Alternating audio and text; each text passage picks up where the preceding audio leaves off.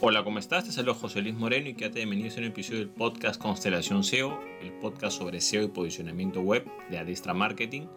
Si es la primera vez que nos visitas, puedes suscribirte para ser notificado sobre futuros episodios del podcast. A continuación vamos a hablar sobre la analítica web en SEO.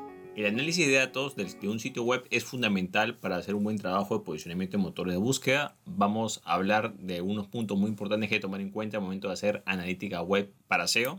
En primer lugar, tenemos que enfocarnos en utilizar solamente herramientas oficiales. Esto es muy importante ya que cuando se utilizan herramientas que no son oficiales o herramientas externas a Google, lo que pasa es que muchas veces el dueño de empresa o negocio se desenfoca. Hay que tomar en cuenta que si queremos posicionarnos sobre todo en google.com, lo ideal es utilizar las propias herramientas que eh, la empresa facilita. En este caso, que las herramientas oficiales serían Google Analytics, y Google Search Console, ¿no? O consola de búsqueda de Google. Esas dos son las herramientas fundamentales para eh, hacer todo el análisis de lo que corresponde a SEO y posicionamiento web. Ahora, hay una herramienta oficial que también es complementaria, que se llama el test de velocidad de Google o estadísticas de velocidad para páginas de, de Google, que puedes utilizarla también pero esto es algo secundario porque esto solamente va a servir para tener una idea sobre cómo están los tiempos de carga, ¿no? Que digamos que eso simplemente es un tema de optimización interna del sitio web. Entonces, esas tres herramientas son fundamentales, pero en este caso, en lo que es analítica web, principalmente vamos a, ver lo que es lo, que corresponde a Google Analytics y Google Search Console, que son las herramientas más importantes. Existen empresas y negocios que lamentablemente utilizan otras herramientas. Yo no digo que otras herramientas quizás sean malas o tengan deficiencias, pero el problema es que muchas herramientas externas, el primer problema que tienen es que dan datos inexactos. A veces las, visitas no las miden bien. Por ejemplo, hay unas herramientas que les cuesta diferenciar entre algunas eh, visitas automatizadas y unas visitas de personas reales. Hay herramientas también que, por ejemplo, meten unos indicadores que son poco relevantes, como por ejemplo eh, nivel de autoridad y otros y otros indicadores que se los inventan en realidad, ¿no? Que en vez de ayudar al SEO más confunden al usuario.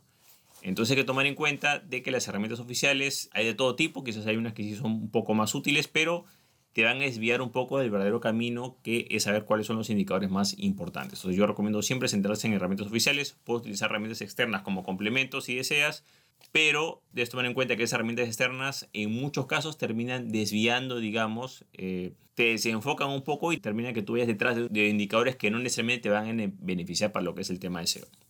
Hay que tomar en cuenta cuál es la frecuencia para hacer los análisis de lo que es analítica web. Por ejemplo, mucha gente revisa sus estadísticas eh, diariamente, otros lo hacen semanalmente, otros lo hacen quincenalmente o cada 15 días. Yo recomiendo al personal hacerlo una vez al mes. ¿Por qué? Sencillo. Porque si tú revisas 30 días, digamos que generalmente lo que contiene un mes, y lo comparas con el mes anterior, vas a tener una muestra significativa que te va a permitir hacer análisis más objetivos o más precisos.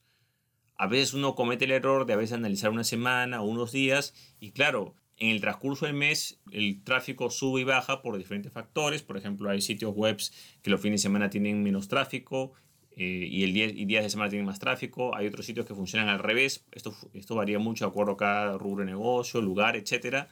Entonces, no podemos tener la perspectiva suficiente si no utilizamos un periodo de tiempo eh, suficientemente significativo, que en este caso serían 30 días. Lo correcto es comparar 30 días o un mes con el mes anterior. Esa es la forma correcta.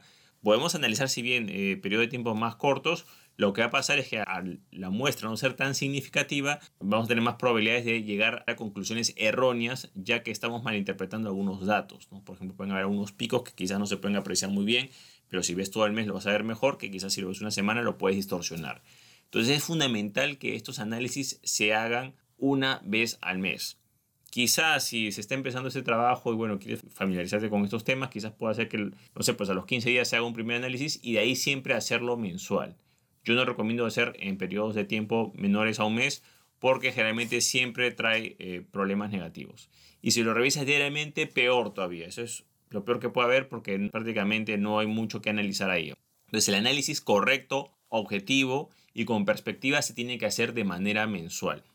Ahora, Dentro de este análisis que se van a hacer hay varios indicadores que son importantes. Yo diría que uno de los más fundamentales es la cantidad de visitas orgánicas que tiene el sitio web. Y estas visitas son visitas mensuales, es lo correcto que tú las midas. Entonces tú comparas la cantidad de visitas orgánicas provenientes de motores de búsqueda que no sean pagadas del mes actual con el mes anterior Y si esas, esas visitas están aumentando, es que tu posicionamiento está mejorando. Si esas visitas disminuyen, es que estás perdiendo posiciones.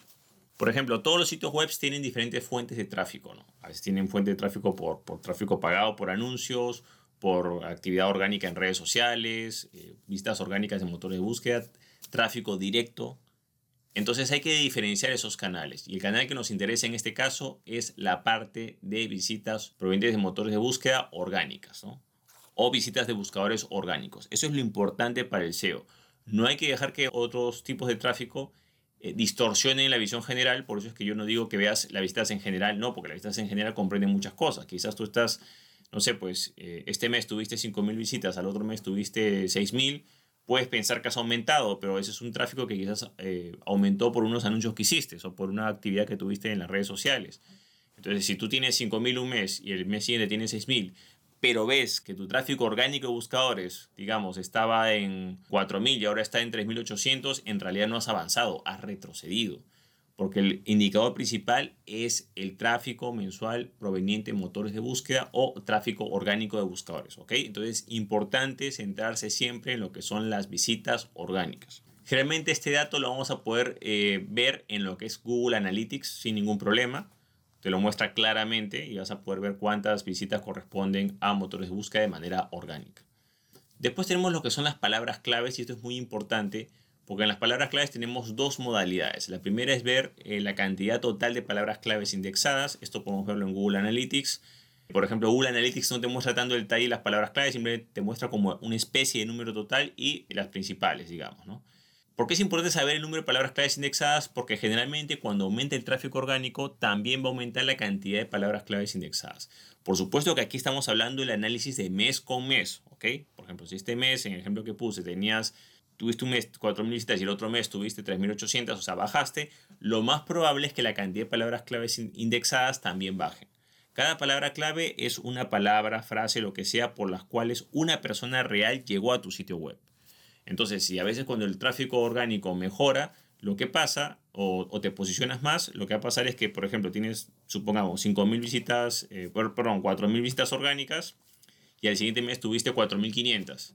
Lo más probable es que tus palabras claves van a ser, pues no sé, pues X número y al siguiente mes va a ser en una mayor cantidad, van a aumentar esas palabras claves. Siempre el tráfico orgánico aumenta de manera proporcional con las palabras claves indexadas, o sea, con número total.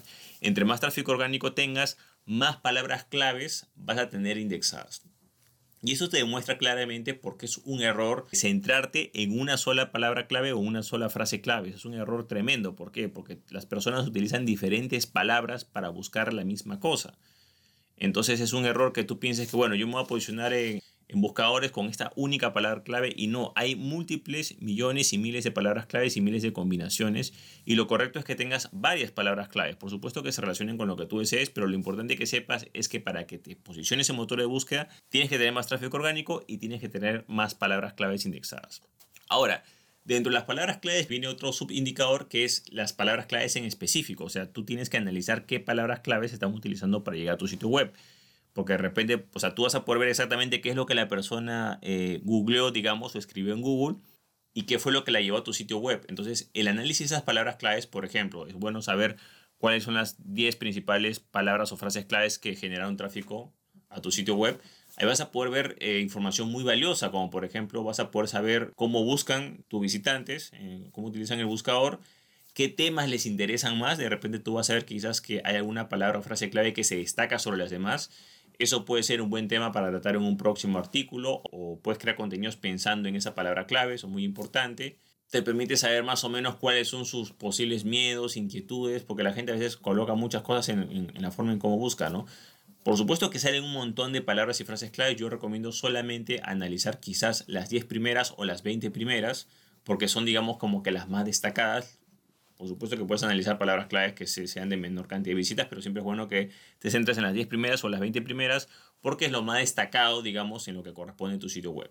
Las palabras claves puedes verlas en dos plataformas. En lo que corresponde en Google Analytics, ahí puedes ver el número total de palabras claves y el detalle de las primeras, que realmente te aparecen las primeras 10 o las primeras 15 por ahí. Y en lo que es Google Search Console, ahí sí puedes ver el detalle de todas las palabras claves por las cuales eh, llegaron a tu sitio web al detalle. Ahora, en este detalle de palabras claves que aparece en Google Search Console o consola de búsqueda de Google, hay un indicador que es muy interesante que es la relación entre búsquedas y clics. Por ejemplo, en Google Search Console te van a aparecer todas las palabras claves, todas las frases claves por las cuales las personas llegaron al sitio web al detalle.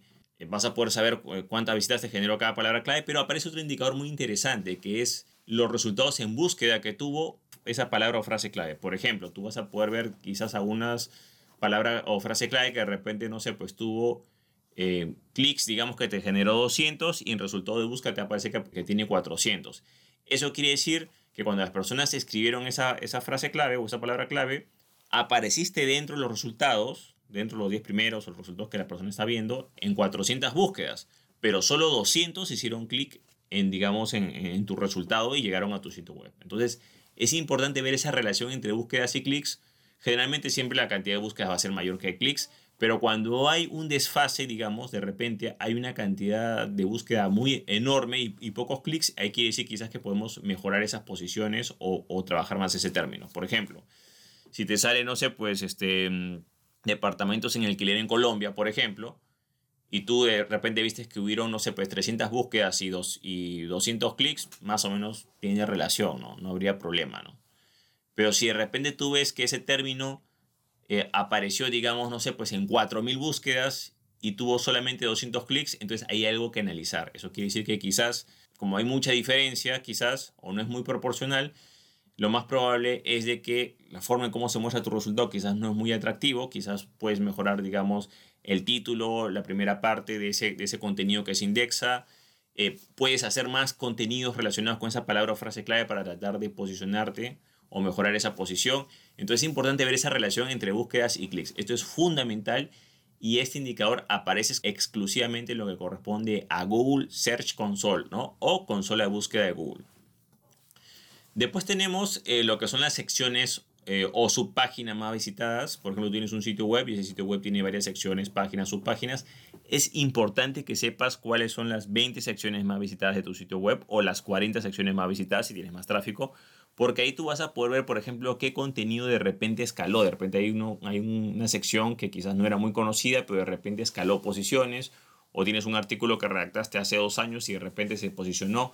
Ahí vas a poder ver, saber cuál es lo más visitado, pero más que saber lo que, lo, lo que más visitan, vas a poder identificar qué sección de repente ha subido posiciones o ha subido visitas o ha subido en tu ranking personal porque si de repente tú te estás posicionando por un artículo antiguo, quiere decir, por ejemplo, que ese tema es relevante, quizás puedes crear más contenidos relacionados a ese tema, puedes quizás eh, mejorar el llamado a la acción de ese artículo porque está teniendo bastantes visitas, o de repente esas secciones de tu sitio web son quizás eh, eh, más visitadas porque el público objetivo está más interesado en, en esos temas o esos productos o esas secciones específicas. Entonces es fundamental saber cuáles son tus secciones más visitadas para sitio web en general y también puede ser por unos artículos de blog. Indiferentemente cómo lo tengas, es importante conocer esta información porque esto nos va a permitir saber qué es lo que le interesa más al público, qué es lo que se está posicionando más. Ahora, claro, es posible que tengas algún pico, digamos, de, tráfico en una sección específica porque quizás le hiciste publicidad pagada. Digamos que de repente tú ves que en el ranking, en el top 10 de repente aparece, pues, no sé, pues una sección que tú sabes que le hiciste publicidad pagada. Entonces, claro, eso no entraría dentro del análisis de lo que es SEO y posicionamiento web. En este caso, lo que nosotros queremos evaluar es qué sitios que no hayan recibido publicidad orgánicamente hayan subido posiciones o hayan aumentado su cantidad de, visitas a esa sección específica. ¿no? Eso es lo que la información que nos interesa a nosotros en este caso.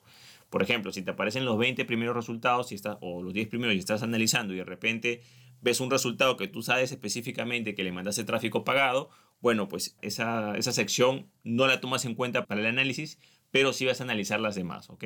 Aquí lo que se quiere saber es qué sección de repente subió posiciones o aumentó su tráfico orgánico en este aspecto, ¿no? Bueno, y otro indicador que a veces es muy importante en algunas empresas y negocios es saber de dónde proviene el tráfico, o sea, qué, en qué países y ciudades está dando ese tráfico. ¿Por qué? Lógico, porque si tu empresa, digamos, no sé, pues tienes presencia, no sé, pues digamos en, en Colombia, estoy dando un ejemplo, ¿no? Y de repente tú tienes tráfico que es de Singapur, no tiene nada que ver con tu rubro de negocios, tú quieres tráfico de Colombia. Entonces, en este caso, cuando tú veas el, el desglose por países, Van a aparecer varios países, pero a ti lo que te interesa es ver cuánto tráfico está viniendo de Colombia, mejor entender, ¿no? O también si deseas, en algunos casos, aunque esto no, no perjudica mucho, depende cómo sea tu rubro de negocio, si es local, si es nacional, etcétera, también puedes ver las ciudades o regiones de un país determinado, ¿no? Para que tú veas que si el tráfico de determinada ciudad o país aumenta. Esto es muy importante como por ejemplo hay países de que digamos eh, comparten el mismo idioma y quizás a veces el público objetivo, a ver, si es una empresa que tiene, vamos a poner el caso de Latinoamérica, ¿no? Tiene presencia en Latinoamérica, no hay problema porque todo el tráfico le podría sumar. Pero si por ejemplo es una, digamos, una empresa en Perú, solamente tiene tráfico en Perú y de repente ven los resultados de búsqueda que van a aparecer siempre, porque hay temas que, por ejemplo, en el blog que son eh, genéricos o que pueden ser eh, útiles para gente de otros países, igual se van a indexar quizás tú ves que hay tráfico de Perú, pero también ves que hay tráfico, no sé, pues de Ecuador, Colombia y de Chile, digamos, ¿no? Entonces, en este caso, no hay problema con, esos, con esas visitas, pero lo importante es que tú te centres en lo que es el tráfico de tu país, digamos, ¿no? Si es que realmente tú quieres destacarte ahí, ¿no? Entonces, es importante conocer cuáles son los países. Ahí te aparece, por ejemplo, en Google Analytics, cuáles son los países con más visitas. Es bueno que tengas una idea cuáles son el top 10 o el top 20, como lo quieras ver, en los países donde se muestra eso. Y también si deseas puedes hacer clic en el país y te aparece la ciudad o región más visitada. ¿no? Entonces es importante que sepas los países y ciudades donde proviene el tráfico porque si tu rubro de negocio lo requiere vas a tener que analizar por separado para saber cómo está aumentando el tráfico en ese país. Ya que si por ejemplo tu negocio está en Perú y de repente ves que el tráfico en Perú está bajando pero aumenta el, el tráfico de México y de España y de otros países quizás no te va a interesar. Entonces es importante que también puedas ver la parte de países y ciudades ya que puede ser muy relevante sobre todo para muchos negocios que tienen presencia local o nacional. Bueno, de esta manera hemos visto eh, algunos puntos que hay que tomar en cuenta sobre lo que es analítica web en lo que corresponde a SEO. En este aspecto no hay mucho que inventar, los indicadores son extremadamente claros. Entre más tráfico orgánico tú tengas y más palabras claves indexadas tengas, más te vas a posicionar o vas a tener mejores resultados de búsqueda.